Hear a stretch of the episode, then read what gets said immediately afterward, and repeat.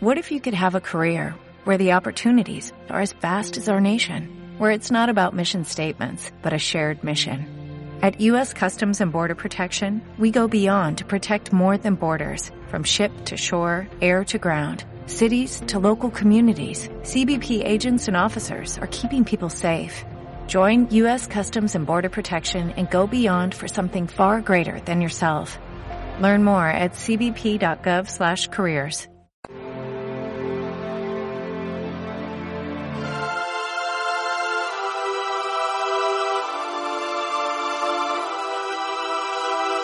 En aquel tiempo dijo Jesús a sus discípulos, no todo el que me dice Señor, Señor, entrará en el reino de los cielos, sino el que hace la voluntad de mi Padre que está en los cielos. Aquel día muchos dirán, Señor, Señor, ¿no hemos profetizado en tu nombre y en tu nombre hemos echado demonios y no hemos hecho en tu nombre muchos milagros? Entonces yo les diré, nunca os he conocido. Alejaos de mí los que obráis la iniquidad. El que escucha estas palabras mías y las pone en práctica, se parece a aquel hombre prudente que edificó su casa sobre roca. Cayó la lluvia, se desbordaron los ríos, soplaron los vientos y descargaron contra la casa. Pero no se hundió, porque estaba cimentada sobre la roca. El que escucha estas palabras mías y no las pone en práctica se parece a aquel hombre necio que edificó su casa sobre arena. Cayó la lluvia, se desbordaron los ríos, soplaron los vientos y rompieron contra la casa y se derrumbó y su ruina fue grande. Al terminar Jesús este discurso la gente estaba admirada de su enseñanza porque les enseñaba con autoridad y no como sus escribas. Palabra del Señor. No podemos eh, llegar a ningún sitio si no conocemos el camino. Es decir, la formación es lo primero, la fe es lo primero. Si no nos enseñan a distinguir el bien del mal, pues es posible que algo haremos bien porque hay una ley moral escrita en la naturaleza humana. Pero otras cosas las haremos mal sin ser conscientes. Eh, Dios juzgará si hemos pecado o no, pero en todo caso el daño lo hacemos y nos lo hacemos. La formación la fe es lo primero. Pero cuando decimos que la formación y la fe es lo primero, de ningún modo se puede pensar que sea lo único, ni siquiera que sea suficiente. Tenemos fe. Estupendo. ¿Y qué? El apóstol Santiago, el obispo de Jerusalén, decía, demuéstrame con tus obras cuál es tu fe.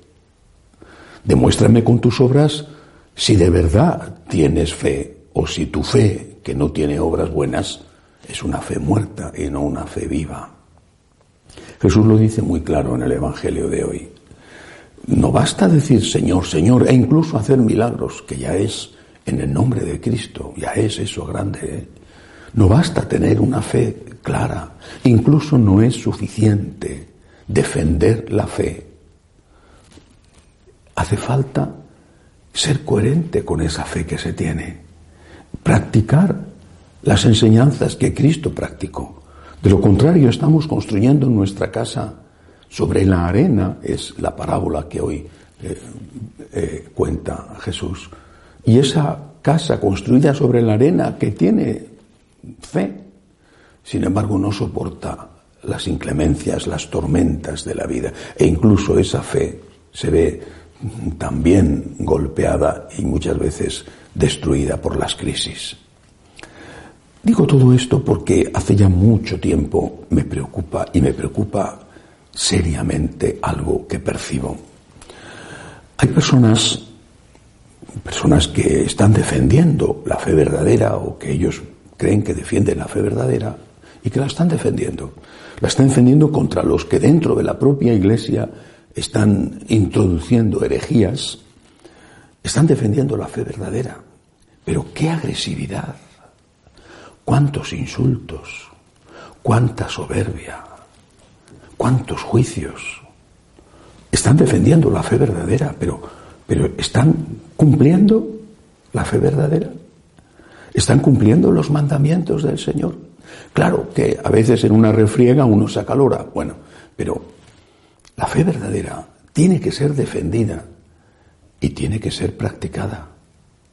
Y uno de los puntos esenciales de nuestra fe verdadera es amar a tu enemigo, hacer el bien al que te ha hecho daño, condenar, sí, el pecado, pero no al pecador.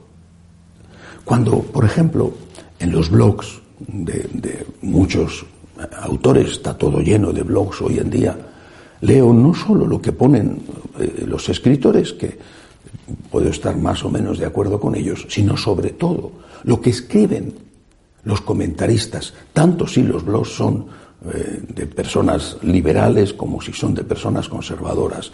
Hablo del tema de la Iglesia, no del tema político. Cuando leo lo que escriben esos comentaristas, de verdad que me asusto. Claro, muchos son anónimos, por lo tanto se escudan en el anonimato. Además, reclaman que insulten, reclaman condenas.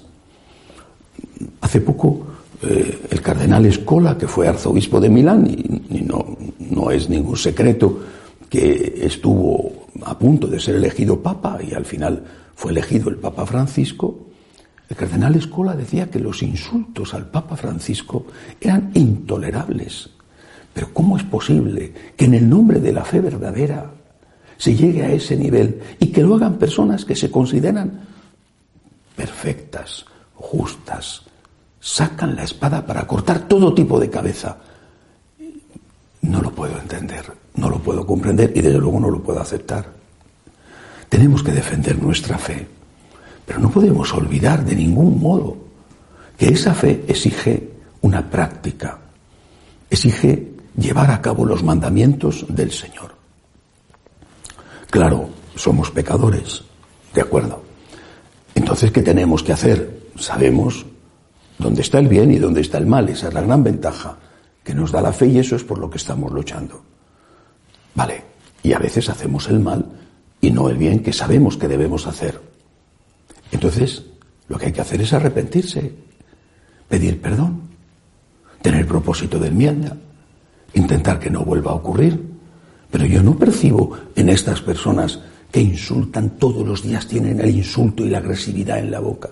Y además, si no eres exactamente lo que ellos quieren que sea, ya eres un traidor, ya eres un maldito, pero qué cosa tan horrorosa.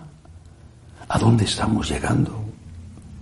Da la sensación de que muchos de estos, repito que según ellos defienden la fe verdadera, bueno, y posiblemente lo sea, da la sensación de que son como perros voraces que destrozan a los demás a base de mordiscos e incluso se destrozan entre ellos. Vivimos una situación en la Iglesia de tal y tan grave confusión que no podemos permitirnos de ningún modo ninguno el pecado de perder el amor, la caridad, la paz, el perdón. Se condena el pecado jamás al pecador. Los insultos, lo dice San Pablo, el coraje, la ira, la cólera, esté fuera de vosotros. No podemos construir, ni podemos colaborar con Cristo, mejor dicho, a construir la iglesia a base de pecado. Si alguien se pasa en lo que sea, y el único pecado que existe no es el del sexto mandamiento, si alguien se pasa, si alguien peca, bueno, pues ahí está la misericordia de Dios. Pero hay que arrepentirse, hay que intentar no volver a cometer pecados, hay que intentar no volver a insultar, no volver a agredir. Construyamos la casa sobre la roca que es Cristo. Escuchemos su palabra. Intentemos aunque seamos pecadores, hacer aquello que el Señor nos manda, hacer su voluntad del mejor modo posible. Si caemos nos levantamos, pero no nos conformemos con defender la fe pensando que con eso ya está todo resuelto y que podemos cometer todo tipo de fechorías sin que pase nada. Que así sea.